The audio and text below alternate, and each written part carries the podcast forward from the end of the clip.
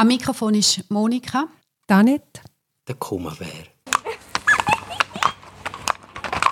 Heute im Ponyhof. Oma, darfst du uns sagen, über was wir heute reden? Weil heute darfst du nämlich wählen. Heute ist Tag des Mannes. Und dann darfst du mal ein Thema anstimmen. Ganz spontan Drogen. Komm, wir reden über Drogen. über Drogen? Ui, wie bist denn du drauf? Gut. Ja, hast denn du heute schon deine Drogen genommen? Drogen am Morgen vertreibt Kummer und Sorgen. Drogen am Abend erquickend und labend. Ich habe einen Artikel gelesen vor vielleicht 40 Jahren von einem Psychiater, der geschrieben hat, weise Pharmakreise. Also die nehmen Drogen, um sich aufzuputschen und um sich wieder runterfahren? Oder, oder in welchem Sinne? Ja, ja, genau. Das sind die einfachste Definition, dass man nicht mit Fremdwörtern muss um sich werfen muss. Es gibt Drogen zum Ufe, dann gibt es Drogen zum Abfahren, dann gibt es Drogen zum Rausfahren, aus sich raus. Und Drogen zum Reinfahren, in sich rein. Und haben wir ein Beispiel? Drogen zum Auffahren ist zum Beispiel? Taurin. Taurin. Die kleinen Dosen, wo unsere jungen Menschen am Morgen ihre zitternden Hände haben, bevor sie an die Arbeit gehen. Oder 27 Espresso hintereinander. Yes. Oder meine anderthalb Liter Tee am Morgen. Genau. Schwarztee. Das ist alles Kategorie Auffahren.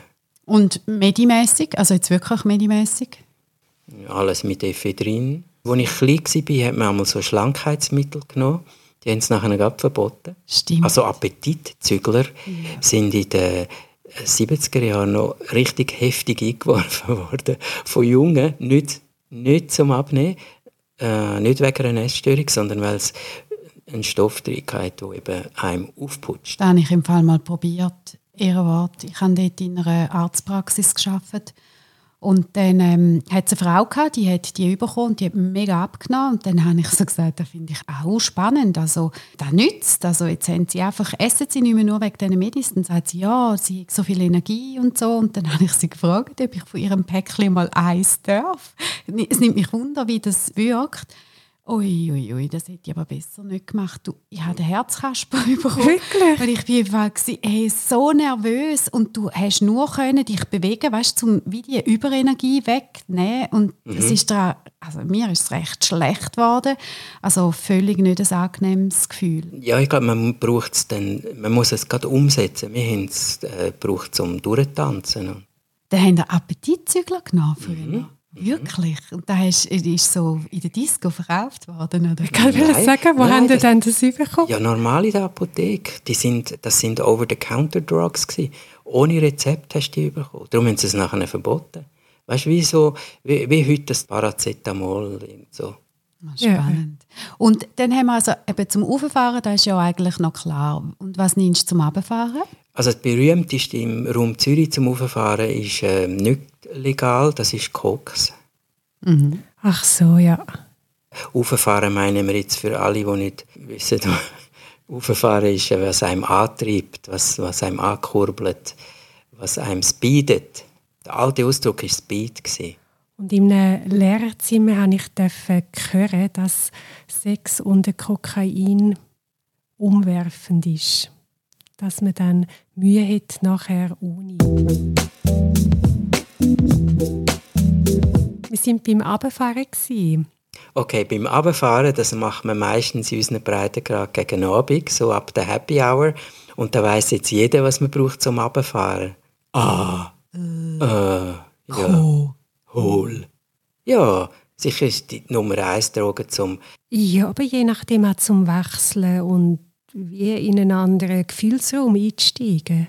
Alkohol ist nicht umsonst das Nummer eins und legal, weil die kannst du eben super auch brauchen, um nicht nur runterfahren, sondern rausfahren. Mhm. Nämlich aus dir raus oder weg von dem Elend, Ach das dich so. umzingelt. Ja. Ja. Du ja, ja. Also Alkohol brauchst du natürlich auch, um besonders lustig zu sein und dass ja. du fast Fasnacht durchstehst und, mhm. und dass du so äh, Gruppen aushaltest und auch kannst mitlachen über die lustigen Witzli. Ja, ich kenne Leute, die mir sagen, äh, ohne zwei, drei Glas Prosecco oder Weisswein kann ich gar nicht anfangen reden mit einer Gruppe zum Beispiel. Nicht nur an einer Party, sondern aber im privaten Raum. Und gewisse sagen, Alkohol macht die Welt weicher, nimmt das harte, aufschürfende weg.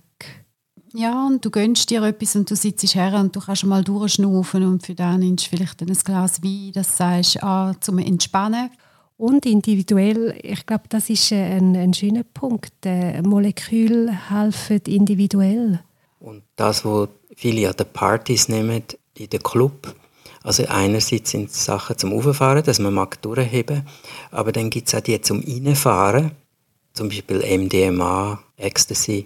Man ist dann inniger, man ist inniger mit sich, inniger mit denen, wo man gerade näher ist. Es vertieft äh, äh, eine Nähe in der Wahrnehmung. Ist eigentlich schon verrückt, dass du von außen Medikamente brauchst, eigentlich, um dich so in intensive Gefühlslagen zu versetzen. Brauchen hat so etwas, äh, wieso brauchst du das? Und als nächstes sagt man dann zum Beispiel, wenn jemand eine Migräne hat, warum brauchst du deine Migräne? Also mir gefällt das Brauchen überhaupt nicht. Im Kleindeutsch ist eben brauchbar ein Kompliment.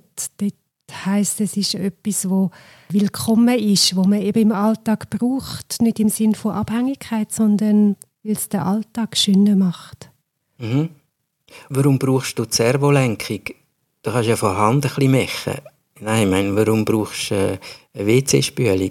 Es ist einfach schöner, angenehmer. Ja, das stimmt. Eine WC-Spülung ist definitiv angenehmer, als wenn du musst von Hand gehen, am Becherweise Wasser mhm. abschöpfen und ableeren. Das ist so, ja. Oder Erde draufschütten, gell? Mhm. Und gell, spätestens jetzt gibt es natürlich viele, wenn sie überhaupt noch zulassen, wo, wo jetzt also näher am Abschalten sind, mhm. weil wir reden dann halt aus dem Komitee pro Drogen. Wir sollten eigentlich schimpfen gegen Drogen und sagen, es ist des Teufels, no drugs, lass die Finger weg von dem Zeug. Aber das ist nicht deine Meinung, oder? Meine Meinung ist, dass man sich zuerst ein bisschen kennenlernt und in einem Setting, in einer Gruppe ist, wo sich auch ein bisschen freundlich benehmen kann und dann Säuferli, Säuferli in die Drogenszene hineinwächst, wo in dieser Gesellschaft üblich ist. Wir haben noch eine Kategorie Drogen, die fünfte. Also auf, ab, rein, raus. Es gibt natürlich noch eine super Kategorie und das ist die von den psychotropen Substanzen. Das sind die Drogen, die habe ich wirklich gern, wo man in andere Bewusstseinszustände geht. Zum Beispiel? Drogen zum mhm. Beispiel. Ja, ja. Ähm, ein Herzbeispiel, also Herd im Sinne von, es ist wirklich nicht eine feine Droge, ist LSD. Und die LSD tut machen, dass du ihnen... Das LSD, ich sage noch zwei, drei andere, äh, sanftere ist Psilocybin, das sind die, die, die Mushrooms, die Sacred Mushrooms, die sind ja sehr populär. Also ich rede jetzt einfach so, was in Amsterdam so reingezogen wird, weil dort ist alles legal.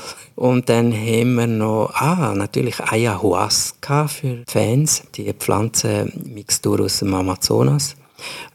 Was für Zustände? Mhm. Mhm. In was für Zustände bringen die dich?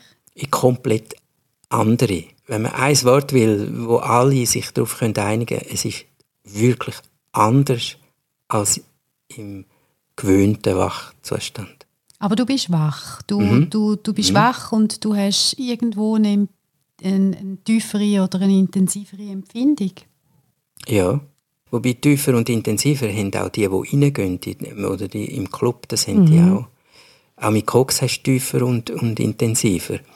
Mit den bewusstseinsverändernden Substanzen, da gibt es wirklich eine Warnung, wo man muss sagen, wenn man schon sagt, oh, das nehme ich, ja, ist super.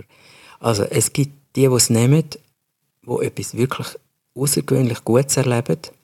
Und das kommt aber nicht gratis einfach so. Und dann gibt es die, die wirklich einen Horror erleben. Das sind dann die, die Bad Trips, wo man sagt, wow, lass die Finger von dem Zeug, das ist grauenvoll, geht man durch die Hölle. Und dann gibt es noch eine dritte Gruppe, die nehmen es und die erleben so eine Art Mickey Mouse, Mickey Mouse Geschichte. Die müssen einfach immer lachen und sagen, ja, es war noch lustig. Aber ist das völlig fremd. Mir würde das mega Angst machen. So der Kontrollverlust. Ich habe nur mal Kast, also Kast. Ich habe ein Joint mitgeraucht. Das tönt das, weil es mhm. so eine Drogenerfahrung und da ist mir ganz schlecht eingefahren. Vielleicht ist es auch genau das Erlebnis gewesen, aber ich glaube, ich könnte das jetzt nicht einfach nehmen und sagen, ich tue mich da mal dran herentasten, finde es zwar schon auch faszinierend, die Gefühlszustände, ich würde aber lieber darüber lesen, was jemand empfindet. Mir würde wieder Mut fehlen. Ja, und das ist ein ernstes Thema. Kontrollverlust. Es ist ein Kontrollverlust. Und weil es einen ist, würde ich immer raten, dass man es auf gar keinen Fall einfach so nimmt und nicht einfach so als Experiment. Dann müssen wir zuerst eine Umgebung schaffen, wo du auch in einem Kontrollverlust immer noch dich einigermaßen sicher fühlst, wenn das Sinn macht. Zum Beispiel wie wenn jemand auf die wildeste Achterbahn geht, wo du die komplette Kontrolle verlierst, aber du bist angeschnallt und etwas in dir weiss, 99,9% sicher haut dein Wägeli nicht aus diesen Schienen, auch wenn du das Gefühl hast, du bist Kopf über Kopf unter im freien Fall. Es fängt schon mal an mit dem Grundvertrauen, dass du saubere Drogen überkommst und weil ja alles ja nicht legal ist, also hast du ja nicht eine Arzneimittelkontrollstelle, die das prüft. Und dort musst du doch schon mal vertrauen und dann das Umfeld, also die Leute musst du ja auch gut kennen und dann die Angst, weißt, wenn fährt das wieder raus, also wie, wie lange hebt denn der Zustand? Ja, ja, ja. mir wird auch mega, ich bin wirklich ins grosse Schisshaus für so etwas. Und darum hilft auch eine Gruppe mit Leuten, die man kennt und vertraut. Dann ist man nicht alleine und es hilft, wenn jemand Erfahrenes dabei ist. Aber weißt du, ich habe Angst, ja, wenn ja alle das Zeug schmeißen, ist ja gar niemand mit. Ja, ich glaube, ich ja. habe richtig, richtig Schiss von so einem Trip. Ich kenne also umgekehrt. Es hat eine Zeit gegeben, in den 90er Jahren, wo Ärzte, ein paar Ärzte äh, Erlaubnis hatten, vom BAG experimentell mit dieser Art Drogen umzugehen. Und ich bin einmal dort intensiv dabei gewesen. Und ich muss sagen, dort hatte ich eigentlich einen Bad Trip. Gehabt. Wir haben genau das, was du jetzt vorhin sagst, was sonst fehlt in der freien Wildbahn. Also es ist ein, ein Raum, wo in dem Sinn sicher ist, wo Ärzte drin sind. Es ist alles kontrolliert, auch die Dosis, auch die Reinheit vom Stoff. Das ist nicht die Lösung. Das ist sicher gut, wenn man weiß, dass der Stoff okay ist und auch an den psychiatrischen Kliniken, wo geforscht wird mit zum Beispiel LSD, ist es ja sehr kontrolliert, dass, man, dass immer ein Arzt dabei ist und es geht etwa zwölf Stunden. Und dort nimmt der, der begleitet, keine Drogen. Mhm. Jetzt in diesen Versuchssetting. Mhm. Dort gibt es wunderbare Ergebnisse von Leuten, die Angstzuständen, die Psilocybin nennen, die Pilzsubstanz und wo durch das in ein Gefühlserleben kommen, wo sie später keine Angst mehr haben. Dann sind wir eigentlich so an einer Grenze. Wo ist Droge, wo ist das Medikament? Ja, das ist interessant vom Wort her. Der, der, unser ursprünglicher Begriff aus dem Griechischen Pharmakon, dort ist noch alles drin. Ein Pharmakon ist ein Wirkstoff und das kann von Heilmitteln im positiven bis zu Gift im negativen Sinn gehen. Dort hängt ja, glaube dann auch äh, der Paracelsus ein, der sagt, es ist die Menge, die macht, ob etwas zum Gift wird oder eben heilvoll. Also Pharmakon ist noch alles, die ganze Bandbreite. Und dann Medikamentum im Latinischen, dort ist dann nur noch ein Heilmittel, also nur noch was Swiss Medic würde durchwinken, wo gut tut, lindert, etwas beseitigt und so. Da finde ich eigentlich so strange, dass so vieles Heilmittel heißt und das heißt auch Heilmittelkontrollen, aber es gibt eigentlich fast kein Medikament, wo 100% Heilung gibt. Mhm. Das finde ich, noch, find ich noch schräg, oder? Es sind ja so ein Symptombekämpfer im, meistens oder Schadensbegrenzer, aber wirklich, wirklich Heilung gibt es ja sehr selten.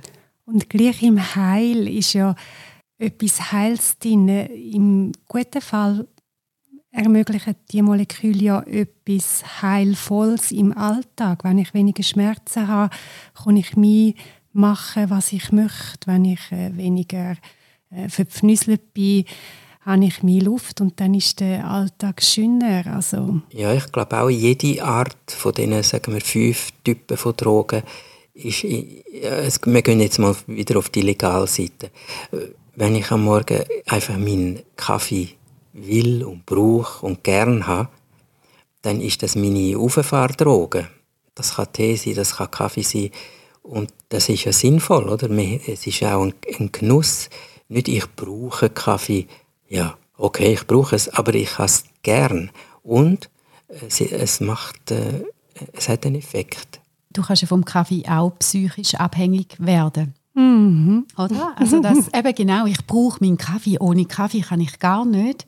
Das ist ja eigentlich auch nur so eine Illusion. Und eine sehr mächtige. Bei uns war äh, wenn meine Mutter in die Küche kam am Morgen und wir haben gewusst, sie hat noch keinen Kaffee gehabt, haben wir sie gar nicht angesprochen, weil bis sie den Kaffee nicht hatte, ist sie wie gar nicht da gewesen. Und äh, früher, sagen wir so, der Reesgewerder am Schweizer Örgeli, ohne das äh, entsetzliche Teil in seinem Maul, wo so qualmt, wie, wie heisst das, die vertrüllten, dermaßen Giftstängel, das hat zur selben Zeit funktioniert. Und heute wirst du ja nicht einmal mit Nähe gehen. Also heute musst du in ein speziell abdichtetes Fumoir, um dir das reinzuziehen. Und alle schauen dich an, wie jetzt tötest dich. Das ist wirklich sehr, sehr spannend, wie sich das verändert hat. Also früher haben alle geraucht, du hast Gäste gehabt und es sind irgendwie drei Päckchen Ziege in die Luft an einem Abend. Ja. Und es war total okay. Gewesen. Und Aha. heute, wenn einer auf dem Balkon steht und die Türen offen ist und es zieht ein bisschen dann ist schon Drama. Hm, hat sich schon fest verändert. Und das ist eigentlich wahr für das ganze Thema Drogen, Medikamente, alles. Es ist, die Gesellschaft bestimmt äh, extrem mit, bis in die Wirkung bestimmt deine Umgebung ob etwas gut tut oder giftig ist. Wie du beeinflusst bist, von, mhm. weil, weil dir die Leute sagen, Kalbsfleisch ist des Teufels, weil es dort Antibiotika drin hat. Genau, wenn ich im Zug eine Dose Bier aufmache, schaut niemand. Wenn ich im Zug misse... Also, da würde ich schauen, hey, wenn du würdest dort sitzen und eine Dose Bier auftun Ja, dann, dann nicht schon. Ja, ja, also wirklich, da würde ich schon schauen. Ja, ja. Dann mache ich mein wunderschöne Dösli auf mit, äh, mit Medikamenten. Ich bin erfahrene Migränikerin und schaue um mich und ich habe entsetzte Blick auf dem Dösli. Das ist doch verrückt.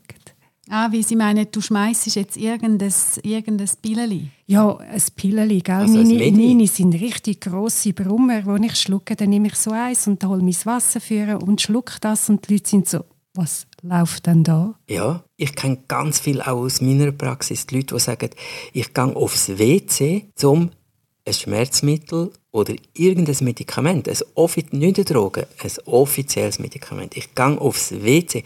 Stell dir vor, du bist an einer Bar und jetzt denkst du, oh, ich habe ja noch mein Schmerzmittel nicht genommen. Das machen die Leute nicht, die genieren sich. Ja, dann auch wenn in einer Gruppe jemand sagt, oh, hat jemand das Panadol und ich wieder mein Döschen für holen und sage, hm, ja, ich habe eins da, sind die Leute auch, was, das hast du immer dabei, was ist denn da? Weißt du, wie wenn sie ein Messer im Täschchen hat? ja. Ein Klappmesser. Aber wieso traut man sich da nicht? Weil, weil die Leute, was passiert mit mir, wenn ich jetzt jemanden sehe, der so eine Tablette nimmt, ja. dann habe ich eigentlich ein bisschen Verbarmen und denke, oh je, was hat er recht? Also, du, äh, es tut mir schon etwas anschlagen. Entweder ist etwas nicht gut, es ist etwas schräg, wieso dass der mhm. jetzt muss eine Tablette nehmen muss. Ja, vielleicht wegen dem. Ja, und zum Beispiel in Japan ist das so mit öffentlichem Essen. Also wenn jemand im Bus wie bei uns würde, oh, eine Packung Döner auspacken oder einen Burger oder egal was, einfach etwas essen, dann schauen die Leute auch von. Das ist dermaßen daneben. Und, wa und warum ist das für Sie daneben? Man isst nicht in der Öffentlichkeit. Oh, ich will auch, dass wir japanisch sind. ja, das wäre schön. essen so grusiges Zeug und das stinkt so. Ich will das auch. Mit dem Medikament, ich glaube, ein Teil hat eben damit zu tun, ist, ähm, entweder sie ist auf Drogen oder sie ist abhängig. Wir haben dann eine Wahnsinnsgeschichte mit Sucht, Abhängigkeit. das ist äh, schlecht. Und wenn man dann aber schaut, was die Leute nennen, äh, wie sie das einordnen, äh, wird es dann sehr breit. Eben, ich brauche meinen Kaffee, nein, ich bin nicht abhängig. Wo unserem Vater schon 80 war, hat er mal etwas am Daumen gehabt, irgendeine Zerrung oder etwas. Der Hausarzt hat ihm ein Schmerzmittel gegeben. Und als ich ihn besucht habe, habe ich gesagt, wie geht es mit dem Daumen? Ja, tut ein bisschen weh. Dann habe ich gesagt, oi, trotzdem Schmerzmittel. Ja, nein, das habe ich nicht genommen heute. Ja, wieso ist denn das Schmerzmittel nicht? Das ist ja genau für das. Ja, weisst, ich will nicht abhängig werden. Mhm. Mhm. Das ist eine ganze Generation, wo ich finde, wo auch dann, wenn es höchst angezeigt wäre, etwas zu nehmen, nehmen sie es nicht. Ich möchte mal wissen, wie viele Medis daheim bei den Leuten sind, sackweise Medis, mm. wo sie gar nie nehmen. Der Arzt verschreibt es oder, oder je nach ähm, Gebiet, wo du wohnst, gibt das ab. Also bei meinen Schwiegereltern, die sind beide gestorben. Ich weiß nicht, wie viele Medis haben wir dort gefunden, die einfach nicht eingenommen worden sind. Ja. Das ist unglaublich, das sind Mengen. Und Im Spital misst man sie in Abwasser, wie viel Medilange wieder direkt entsorgt über die Toilette oder über das Brünneli. Ja, da höre ich viele Geschichten, wo Medi verschrieben werden und eben, die, man holt dann die Packung, oder der, der Arzt gibt einem die Packung mit und man nimmt es nicht. Und man, man wagt auch nicht zu sagen, warum man es nicht nimmt. Das hat immer Gründe. Und weil wir kein Medikament verschreiben, bekommen wir sehr viel erzählt zu Medikament. Auch das andere von, ich habe dann mal die Tabletten von meiner Tante probiert oder die Freundin von der Cousine hat das empfohlen, das habe ich dann auch mal probiert. Also ist wie in beide Richtungen. Ja. Dass man etwas Verordnetes nicht nimmt, aber dass man gleichzeitig etwas ausprobiert, wo man eigentlich gar nicht weiß, ob jetzt das passend ist oder nicht, auf eine Empfehlung hin. Ich habe Rupert auch wählen zum Fliegen. Er hat so Flugangst und dann haben wir auch das Angstmedi vom Hund gegeben, aber er hat es dann nicht wollen. wir sind dann eher umgekehrt, dass wir dem Hund das Medi vom Mensch geben ist wirklich beides. Also Leute, die Sachen, die sie eigentlich dringend sollten nehmen, nicht nehmen oder nur die Hälfte. Und auf der anderen Seite, in einem so einem Kopfweh-Wochenkurs, war einmal ein Mann, der gesagt hat, ja, das mit dem Schmerztagebuch, wo man müsste führen um äh, sagen, an welchen Tag nimmt man es mit. Er hat gesagt, nein, das kann ich nicht machen, da, da graust es mir selber, ich nehme so viel. Und im gleichen Kurs hat eine erzählt, ich gehe in die Apotheke und sage, machen Sie mal die Schubladen auf, die bei der Kasse. Und wir so, hm. Dort sind die Medikamente, die am meisten verkauft werden, sind dort, damit man es nicht hinten muss holen oder nicht extra mit äh, bestellen muss. Und äh, sie sagt dann, ja, das kann ich nicht, das nehme ich auch. Also es gibt wirklich alles. So lustig. Ja, es ist, es, ich glaube, viele Leute haben mega Schiss vor Medis und wollen gar keine, nie, nie, nie. Und für andere, die, die wettet für alles ein Medi.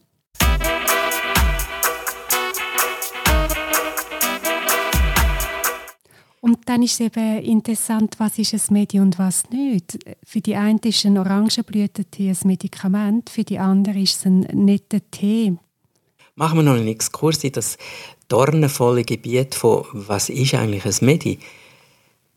Sind Bachblüten, Rescue, Tropfen, die glaube ich, in jedem zweiten Haushalt rumstehen, ist das ein Medi? Oh, wenn ich jetzt da meine Meinung sage dazu. Ich, kann, nein, ich darf das nicht sagen. Nein, ist sicher kein Medi. Ja, nein. Für viele ist es. Es wirkt, sagen sie. Es wirkt. Ja, dann ist es doch ein Medi, wenn es wirkt. Ja, und sie nennt es als Medikament, als Heilmittel. Ja, und es wirkt ja übrigens. dass es wirkt, dass, dass du einen Placebo-Effekt hast oder dass du ähm, sagst, ich nehme es, weil meine Einstellung und dass du dann so quasi durch deine positive Einstellung einen Effekt spürst. Auch da glaube ich auch. Das spielt ja dann keine Rolle, was du nimmst. Du könntest auch ein Joghurt nehmen. Autsch! Autsch! Siehst das ist jetzt genau das Thema.